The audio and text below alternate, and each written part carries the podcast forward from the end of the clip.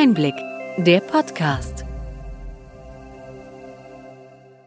Sie hören den Einblick-Podcast, den Podcast für den tieferen und dennoch knackigen Einblick in die relevanten Ereignisse des Gesundheitswesens der vergangenen Woche vom Gesundheitsmanagement der Berlin Chemie. Heute ist der 3. Februar 2023.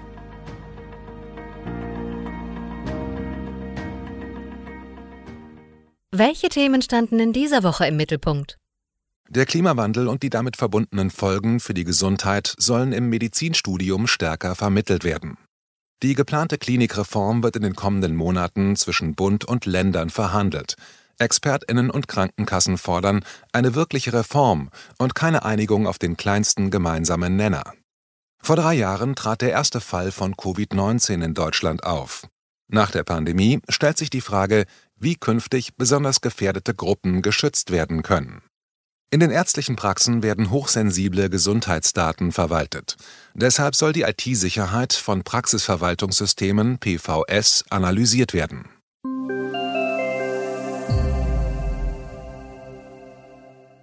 Womit starten wir? Immer mehr niedergelassene Ärztinnen möchten einen Beitrag im Kampf gegen den Klimawandel leisten. Mithilfe eines Rechners der Stiftung Wilderness International kann der CO2-Fußabdruck einer Praxis ermittelt werden. Die errechneten Emissionen werden über eine Spende ausgeglichen. Das damit verbundene Zertifikat kann man im Wartezimmer präsentieren. Mit dem Geld werden beispielsweise Bäume im tropischen Regenwald nachgepflanzt, die CO2 binden. In der Ärztezeitung wird von einer Hausärztin berichtet, für die der Ablasshandel, der heute bei Fluglinien und vielen Dienstleistungen angeboten wird, der Start war, sich mit dem Thema Klimawandel zu beschäftigen. Sie identifizierte die Medikation sowie das Fahrverhalten ihrer Patientinnen als die beiden größten Bereiche mit Sparpotenzial. Zusammen machen sie rund 70 Prozent aus. Zahlreiche Beschäftigte im Gesundheitswesen engagieren sich inzwischen in Organisationen wie Health for Future, Klimadocs oder in entsprechenden Arbeitskreisen der Ärztekammern. Der Virologe Dr. Jürgen Rissland vom Universitätsklinikum des Saarlandes fordert eine Allianz der Willigen und setzt dabei auf die Generation Zukunft. Die Aspekte des Klimawandels und der Nachhaltigkeit sollen schon im Studium vermittelt werden, so seine Forderung. Viele sind wie er der Ansicht, dass der Klimawandel und seine Auswirkungen auf die Gesundheit der Menschen eine der zentralen Herausforderungen der kommenden Jahre sein wird. Darunter auch Dr. Eckhard von Hirschhausen mit seiner Stiftung Gesunde Erde, gesunde Menschen. Sie finden den Link zum Beitrag in der Ärztezeitung in den Show Notes und können sich dort detailliert informieren.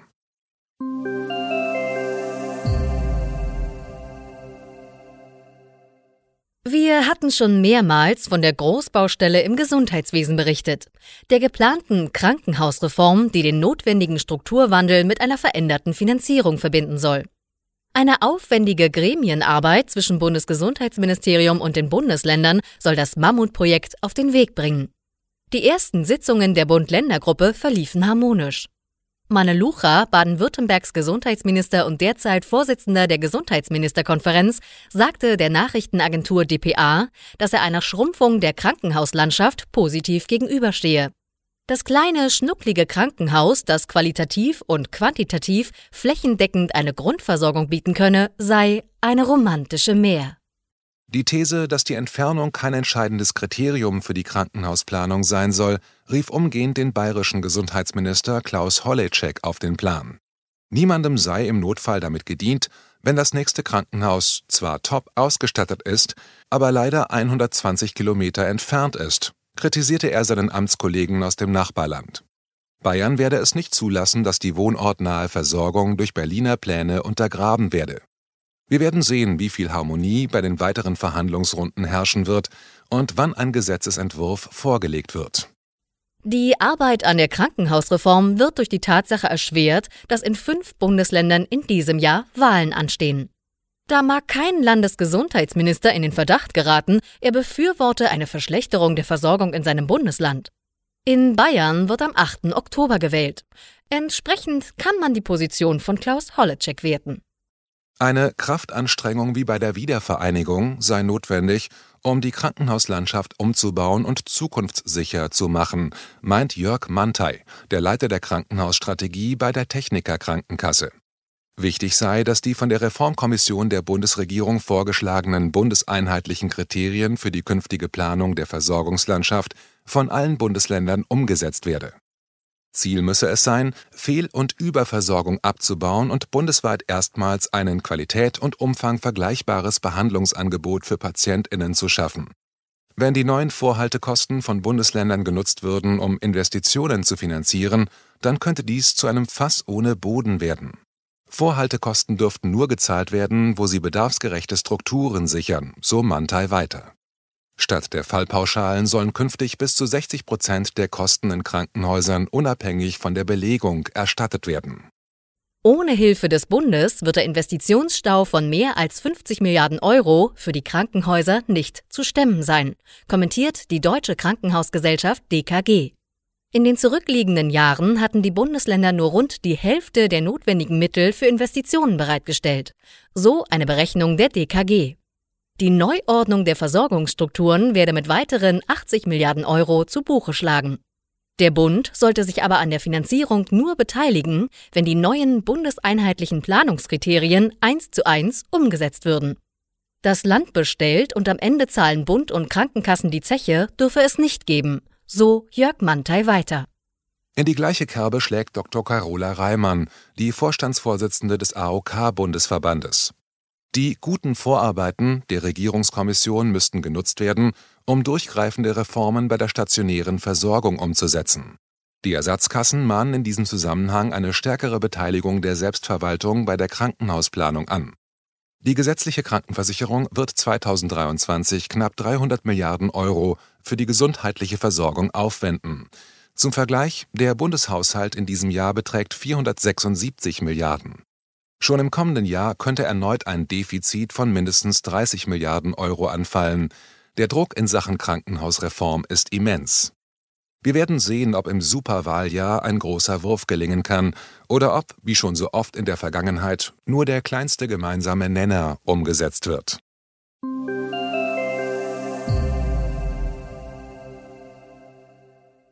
Vor drei Jahren wurde die erste Corona-Ansteckung in Deutschland bestätigt. In dieser Woche wird mit der Maskenpflicht das letzte sichtbare Zeichen der Pandemie abgeschafft. Mittlerweile hat sich die Lage beruhigt, doch es wäre falsch zu sagen, dass die Corona-Impfung überflüssig war. So Live Erik Sander, der Direktor der Infektiologie der Berliner Charité. Die Impfung war der entscheidende Schalter, um aus der Pandemie zu kommen. Die neuen Impfstoffe, die an die Omikron-Variante des Covid-Virus angepasst sind, werden nur wenig nachgefragt. Die gute Grundimmunität der Bevölkerung, die in drei Jahren erzielt wurde, gibt scheinbar Sicherheit. Ich hätte mir eine größere Akzeptanz der empfohlenen Impfungen gewünscht, sagt Thomas Mertens, der Chef der Ständigen Impfkommission. Wir werden lernen, wie wir mit Covid und zukünftigen Pandemien umgehen müssen. Die Zahl der Todesfälle im Zusammenhang mit Corona liegt in Deutschland mittlerweile bei 165.000. Der Schutz vor schwerer Erkrankung durch Impfungen sei sehr gut. Reinfektionen könnten mit einer Impfung nur für einen kurzen Zeitraum vermieden werden. Deshalb geht Thomas Mertens davon aus, dass bestimmte gefährdete Gruppen sich alle ein bis zwei Jahre impfen lassen sollten. Die Zeit der Anreize für Impfwillige ist schon länger vorbei. Anstrengende und langfristige Arbeit wird nötig sein, gefährdete Menschen mit Impfangeboten zu erreichen. Davon geht Live Erik Sander aus.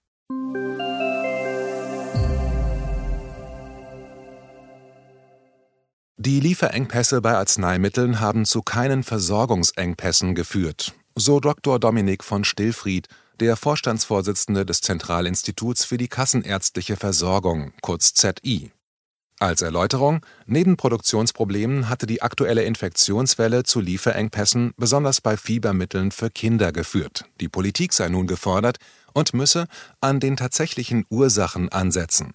Dazu gehöre es auch, die verbliebenen Produktionsstandorte in Europa zu stärken und die Abhängigkeit von Lohnherstellern in Asien zu reduzieren. Die Schwierigkeiten bei der Belieferung hatten auch Bundesgesundheitsminister Karl Lauterbach alarmiert, der den starken Kostendruck bei der Generikaproduktion als einen Faktor für die mangelnde Sicherheit von Arzneimittellieferungen künftig reduzieren möchte. Datensicherheit war in den letzten Wochen und Monaten ein großes Thema. Besonders beim E-Rezept sahen DatenschützerInnen viele Probleme. Das Bundesamt für Sicherheit in der Informationstechnik BSI hat nun ein Projekt auf den Weg gebracht, um die IT-Sicherheit von Praxisverwaltungssystemen PVS zu überprüfen. Die KBV teilte mit, dass bei der Untersuchung zunächst die IT-Sicherheit von fünf großen PVS analysiert werden sollen. Seit dem 1. April 2021 gibt es eine Sicherheitsrichtlinie, die jährlich von KBV, BSI und dem Bundesgesundheitsministerium überarbeitet wird. Datenschutz und IT-Sicherheit gehöre bei den Softwareherstellern ganz oben auf die Prioritätenliste, da Arztpraxen mit ihren Softwaresystemen hochsensible Gesundheitsdaten verwalten. So das Handelsblatt. Das Projekt befindet sich noch im Anfangsstadium. Derzeit finden keine Untersuchungen statt, berichtet das BSI. Sie finden den Link zu den Informationen der KBV zur IT-Sicherheitsrichtlinie in den Show Notes. Eine neue bewegungsbezogene Versorgungsform zur Behandlung von Arthrose wird im Projekt Smart E untersucht. Smartphone-assistiertes Arthrose-Training mit Education. PatientInnen werden zu Bewegungen im Alltag animiert. Es wird ihnen ein gezieltes Training angeboten. Sie werden darin geschult, ihr Verhalten zu ändern. Smart E kombiniert die Behandlung in Form von Präsenzterminen und digitaler Therapie. Das Forschungsprojekt wird in mehreren Regionen durchgeführt und vom Innovationsfonds des gemeinsamen Bundesausschusses GBA gefördert. Das eine Projekt steht am Anfang, zwei abgeschlossene Förderprojekte empfiehlt der GBA für die Regelversorgung. Das Projekt PAVK TG Coach hatte Gesundheitscoaching und telemetrisch gestütztes G-Training zur Steigerung der Lebensqualität bei peripherer arterieller Verschlusskrankheit PAVK untersucht. Die Kinderschmerztherapie Schmerznetz vernetzt sozialmedizinische Nachsorge für schwer chronifizierte pädiatrische Schmerzpatientinnen. Die Nachsorgetherapie soll Kindern und Jugendlichen sowie deren Familien helfen, nach einem stationären Aufenthalt das Gelernte in den Alltag umzusetzen. Sie finden die Links zu den Beschlüssen und Ergebnissen zu den beiden Innovationsfondsprojekten in den Show Notes.